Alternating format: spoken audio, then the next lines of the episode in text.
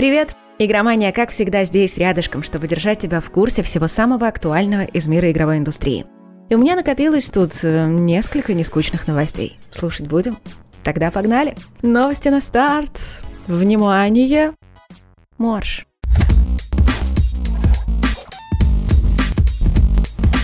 На той неделе власти Калифорнии подали в суд на Activision Blizzard. Мол, в компании совсем обнаглели, создали токсичную культуру и притесняют женщин. Новость поначалу прошла незамеченной, в США такое происходит постоянно. Но кое-кто из руководства фирмы отказался каяться и заявил, что обвинения ложные, а все претензии основаны на устаревших и искаженных фактах. Начался грандиозный скандал. Компанию объявили чуть ли не врагом народа, и соцсети просто взорвались. Плюс некоторые сайты заявили, что прекращают писать о проектах Activision Blizzard.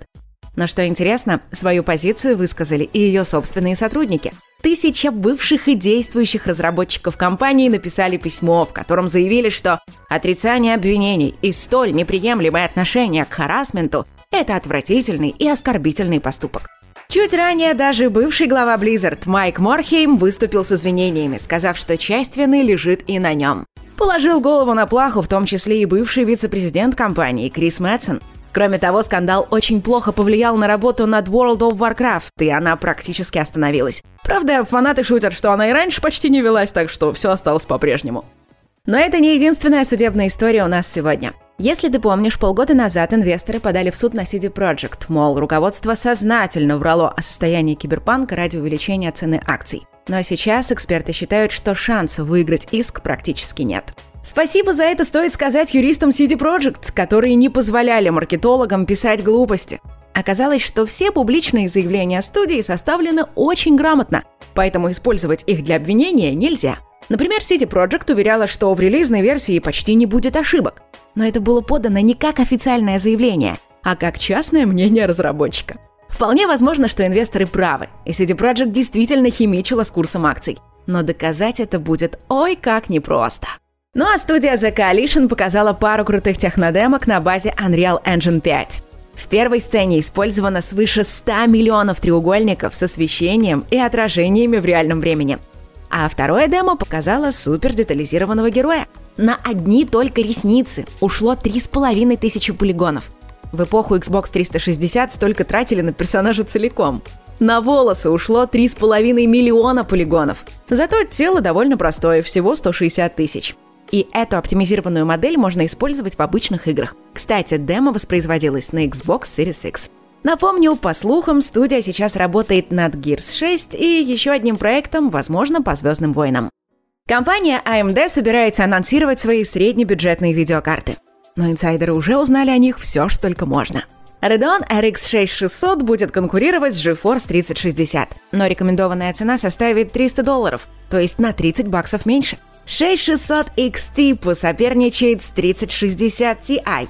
И тут разница еще больше. 350 долларов против 400. Конечно, памяти у них будет меньше, по 8 гигабайт, но для таких карт больше не потребуется. Впрочем, шанс увидеть карты в магазине, да еще и по рекомендованным ценам, примерно нулевой. В то же время, по слухам, AMD готовит новый флагман на RDNA 3. Пишут, что это будет монстр с более чем 15 тысячами ядер. В три раза больше, чем у нынешнего топа. Чтобы добиться такого, компании придется объединить под одной крышкой два чиплета. Это, по сути, отдельные процессоры, которые связаны между собой быстрыми шинами обмена данных. Честно говоря, даже страшно представить, сколько энергии будет жрать это чудовище. А еще только что закончился Комик-кон, и там было много всего интересного. К примеру, появился первый трейлер девятого сезона Декстера. Авторы обещают, что концовка новой крови взорвет интернет, но не сказали в хорошем смысле или плохом. Премьера 7 ноября. 12 октября стартует сериал про куклу-убийцу Чаки. Да, того самого. Похоже, ретро снова в моде. А уже 15 августа начнется показ последнего сезона «Ходячих мертвецов». В свежем трейлере показали новых персонажей и сообщество выживших Содружества. Ну и на дорожку отсыпем несколько небольших, но интересных новостей. Как оказалось, над ремейком Dead Space работают не только зеленые новички, но и ветераны. Например, арт-директор второй части Майк Язиджан.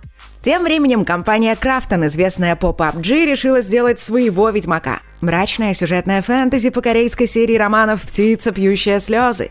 Российская спортсменка Виталина Бацарашкина выиграла золото в стрельбе из пневматического пистолета.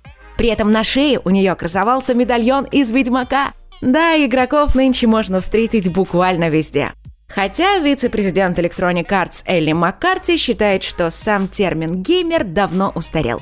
Ведь люди, смотрящие кино, не обязательно киноманы, а читающие книги, как правило, не книголюбы. С играми та же история. Лишь 14% играющих считают себя настоящими геймерами. Продажи Mortal Kombat 11 превысили 12 миллионов копий. А игра, похоже, стала самой популярной в серии. А тираж Death Stranding, как оказалось, еще в марте достиг 5 миллионов. Разработчики говорят, что пандемия повысила популярность игры, потому что затрагивает темы, ставшие сейчас как нельзя более актуальными. Ну и, наконец, наше вторничное внеклассное чтение – Сегодня я посоветую книгу Джона Марса, которая называется «The One» — «Единственный». Фантастический триллер с нотками детектива и очень классной идеей, которую тут же подхватил Netflix, забабахала сериал, его бы я рекомендовать не стала, а вот книгу с удовольствием. Итак, представь, в недалеком будущем, благодаря открытию одного ученого, стало возможным подбирать идеальную пару с точки зрения ДНК совместимости. Все просто, нужно сдать анализ ДНК за небольшие деньги и считай, что Твои идеальные отношения уже на пороге.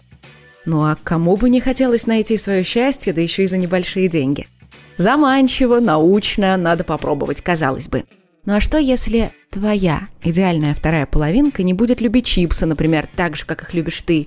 Или он или она смертельно болен, а может вообще маньяк, серийный убийца, для которого нет ничего святого. В общем, нюансов много. Но в любви как? В любви все непросто. просто книге же подчеркивается идея внушаемости и стадности людей. Здесь пять историй, пять пар, много интересных персонажей, которые пошли по пути наименьшего сопротивления, чтобы найти своего или свою The One. Итак, Джон Марс, The One и единственный. Читай. Ну и увидимся уже завтра. Береги себя и свою психику и